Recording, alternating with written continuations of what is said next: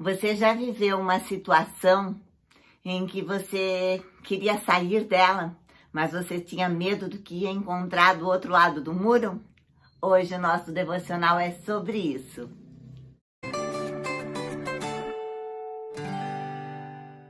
Olá, eu sou a Leila do Devocional Meu Plano com Deus. Hoje é dia 19 de junho e para quem está fazendo a leitura anual da Bíblia junto conosco, hoje nós estamos lendo Neemias 12 e 13 e Atos 4 do 23 ao 37.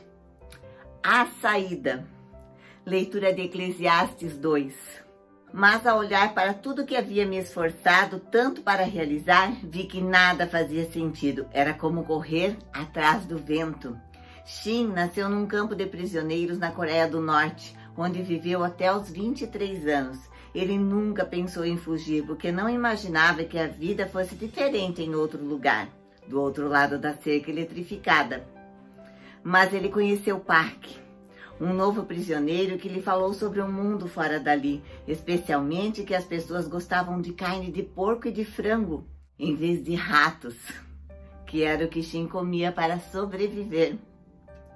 Certa noite, Shin e Park largaram a lenha que estavam recolhendo e correram em direção à cerca.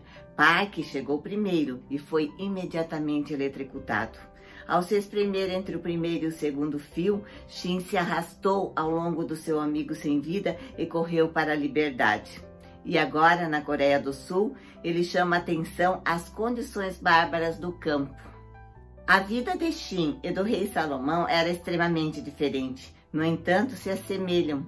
Salomão apreciou todo tipo de prazer que um homem poderia desejar: risos, festas, jardins, parques, palácios e concubinas. Salomão criou leis que prisioneiros como Shin eram forçados a obedecer. Mesmo assim, Salomão também estava atado à prisão do desespero. Ele admitiu: Por isso passei a odiar minha vida, pois tudo que é feito debaixo do sol é frustrante, nada faz sentido, é como correr atrás do vento. Podemos viver de forma totalmente diferente de Shin ou de Salomão, mas no final é quase igual, porque a verdadeira alegria precisa vir de fora.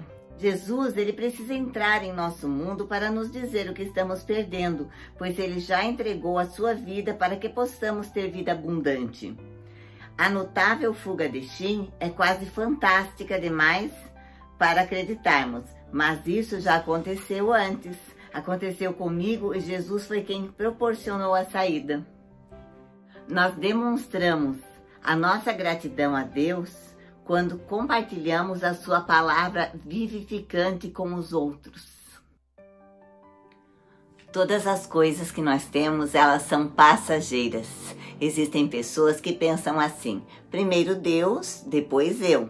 Outras pessoas elas invertem o jogo. Elas pensam: primeiro eu, depois Deus.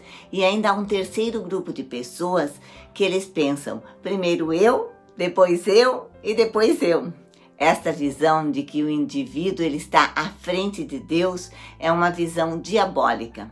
Muitas vezes nós queremos inverter as coisas, né? Mudar sim a nossa vida, mas nos falta coragem.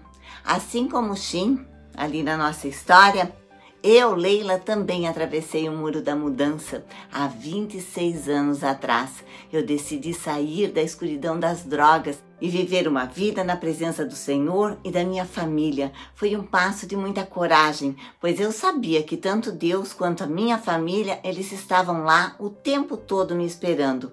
Mas eu era fraca e o Senhor, ele me deu forças para atravessar o muro e viver uma nova vida. Então hoje, se você ainda tem um muro que te separa da presença do Senhor e da presença das, daqueles que te amam, eu te convido a passar por ele, pois há coisas incríveis do outro lado, amém? Um beijo no coração de todas e até o próximo vídeo.